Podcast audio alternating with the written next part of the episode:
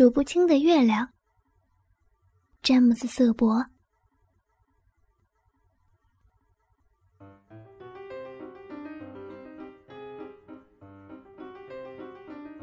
小公主雷娜生病了，御医们束手无策。国王问女儿想要什么，雷娜公主说她想要天上的月亮。国王立刻召见他的首席大臣张伯伦，要他设法把月亮从天上摘下来。张伯伦从口袋里掏出一张纸条，看了看，说。我可以弄到象牙、蓝色的小狗、金子做成的昆虫，还能找到巨人的侏儒。国王很不耐烦，一挥手说：“我不要什么蓝色的小狗，你马上给我把月亮弄来。”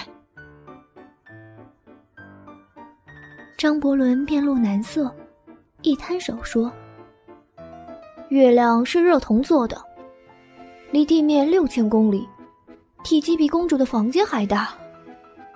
微臣实在无能为力。国王大怒，让张伯伦滚出去。而后，他召见了宫中的数学家。这位数学大师头顶已秃，耳朵后面总是夹着一支铅笔。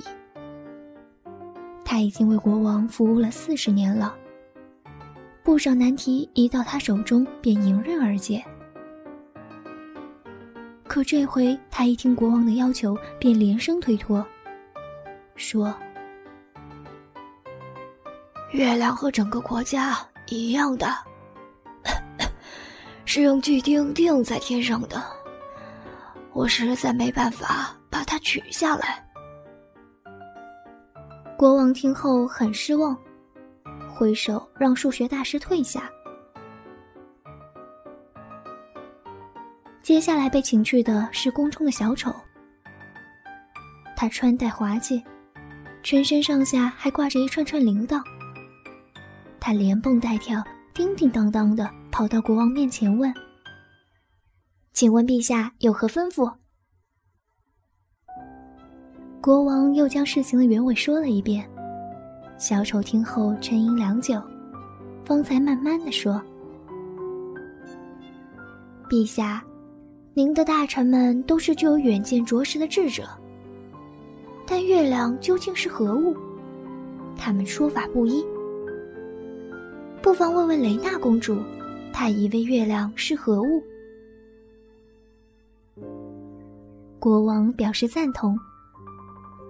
小丑连忙去问公主。小公主躺在床上，有气无力地说：“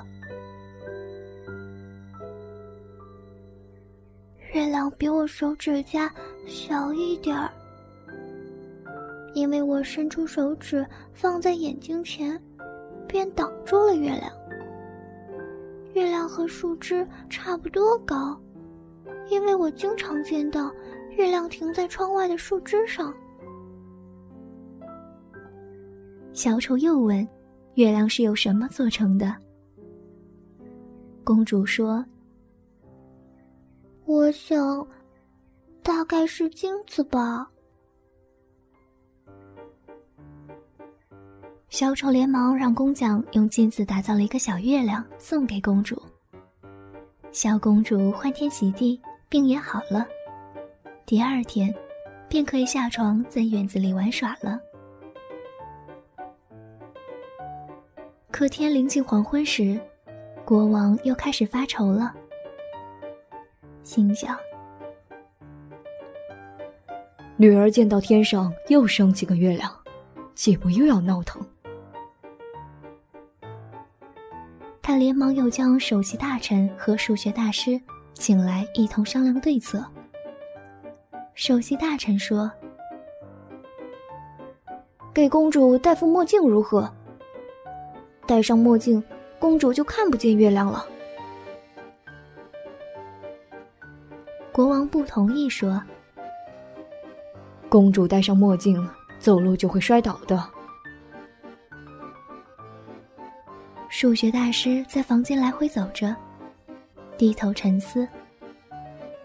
忽然，他止住脚步说：“有办法了，陛下！放鞭炮，放鞭炮和火花，把黑夜照得如同白昼一般，月亮不是就看不见了吗？”国王摇摇头说：“鞭炮声太响，肯定会吵得公主睡不着觉的。”这时月亮已经升上了树梢，国王只好再去请教小丑。小丑这回也没细想，胸有成竹地说：“陛下，我们还是问问公主吧。”小丑走进公主的卧室时，她已经静静的躺在床上了，但还没睡着。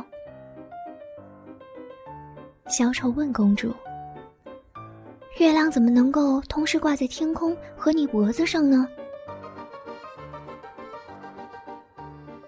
你真傻，这有什么奇怪的？我掉了一颗牙齿之后，便又长出一颗新牙齿。采掉一朵花后，会长出新的一朵。白天过后是黑夜，黑夜过后又是白天。嗯，月亮也是一样，什么事都是这样。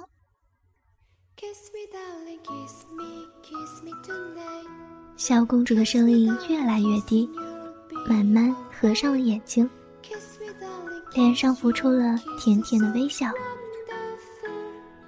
小丑给公主盖好毯子，轻手轻脚地走出了房间。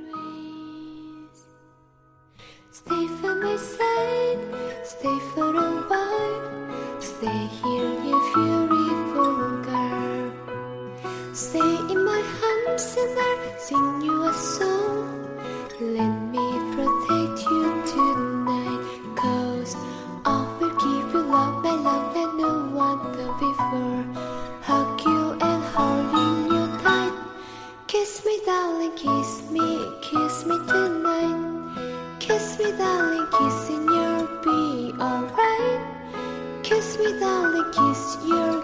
so Why?